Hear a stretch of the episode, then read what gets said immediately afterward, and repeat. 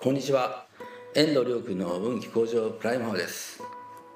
えー、今日もあなたの心がより自由になってそして明るくなって人々に優しくなって、まあ、そんなことを願いながら発信したいと思います。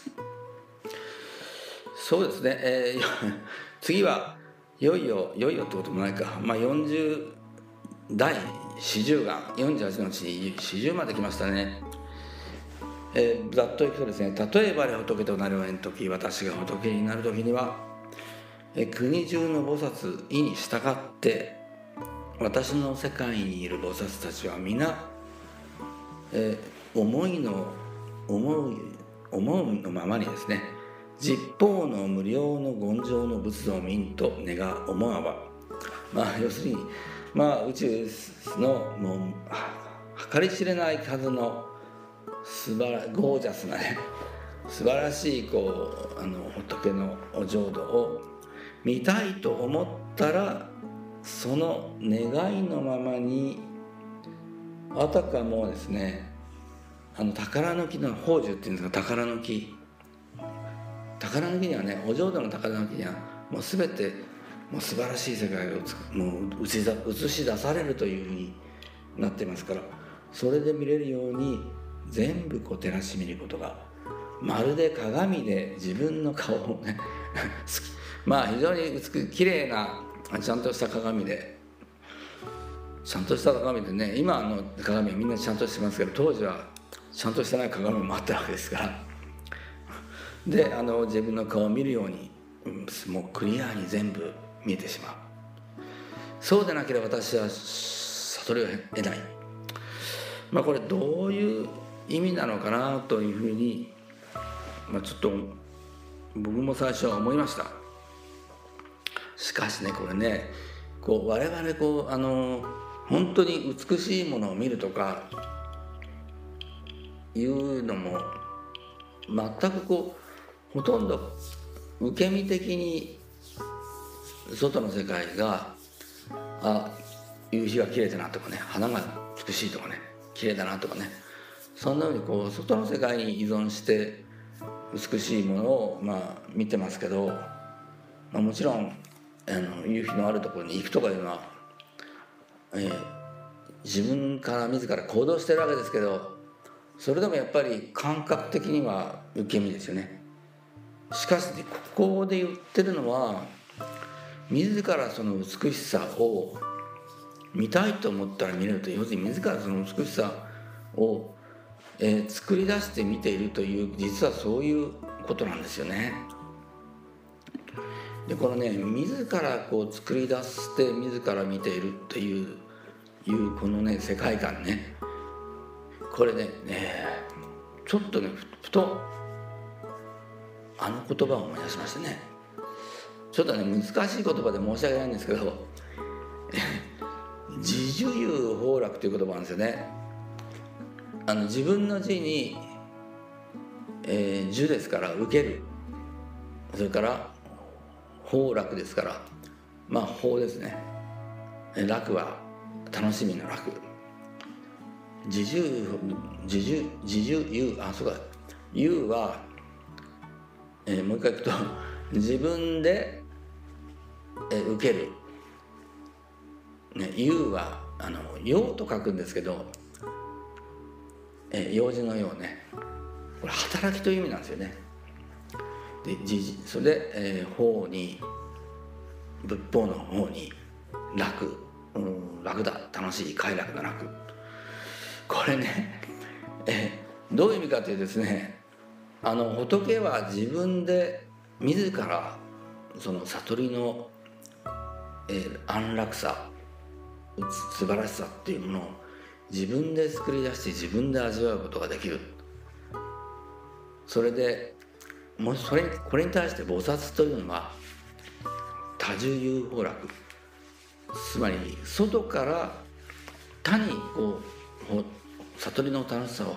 与えられてそれによってこう悟りの楽し安楽さ楽しさを味わう。とこういう意味なんですね。あのちょうど太陽と月に例えるんですけどまあ、月はあの太陽の、光を反射して光ってると。まあだからあれですね。他他ですね。多自由の他、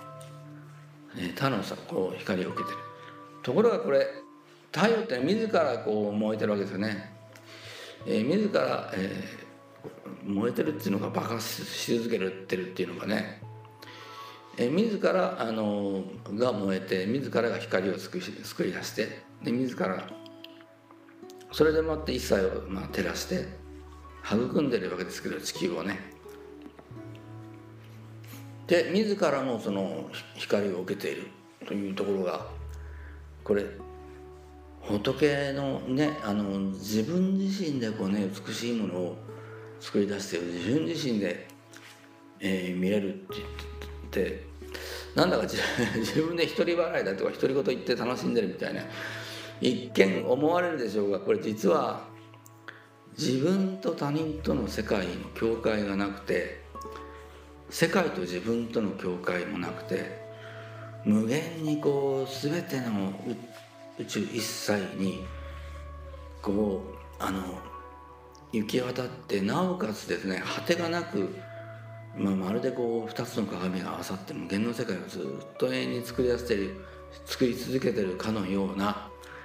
そういう世界なんですよねこれ。頭でちょっと考えにくいんですけどそれが体感としてこう分かる、まあ、そういうふうにこれ悟りの世界のね今おそらく本当の仏の悟りの世界の秘密をこううまく暗示してるなっていうふうにそういうふうにもまあ取れるわけですね。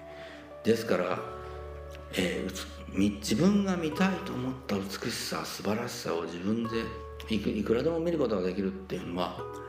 本念としてその美しさがあるんですけどその本念ってのは何かっていうと空なんですよつまり無限に美しいものが作り出すことができるっていうのはこれすごいことですよね。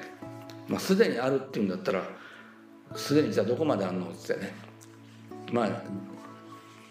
まあそれどこまでもそうすでにあるっていうと、まあ、限界をこうどうしてもねあの人間界の人間の頭で限界を無意識に想像してしまうんですけど自分でこういくらでも作り出すことができるからそれはあのでしかもその自分っていうのが無限の存在であるというところに立った上での作り出すというそういう世界なんですよね。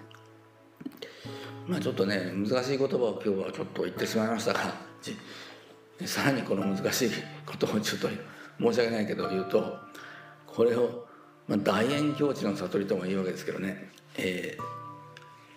大きな円の鏡のえー、さ世界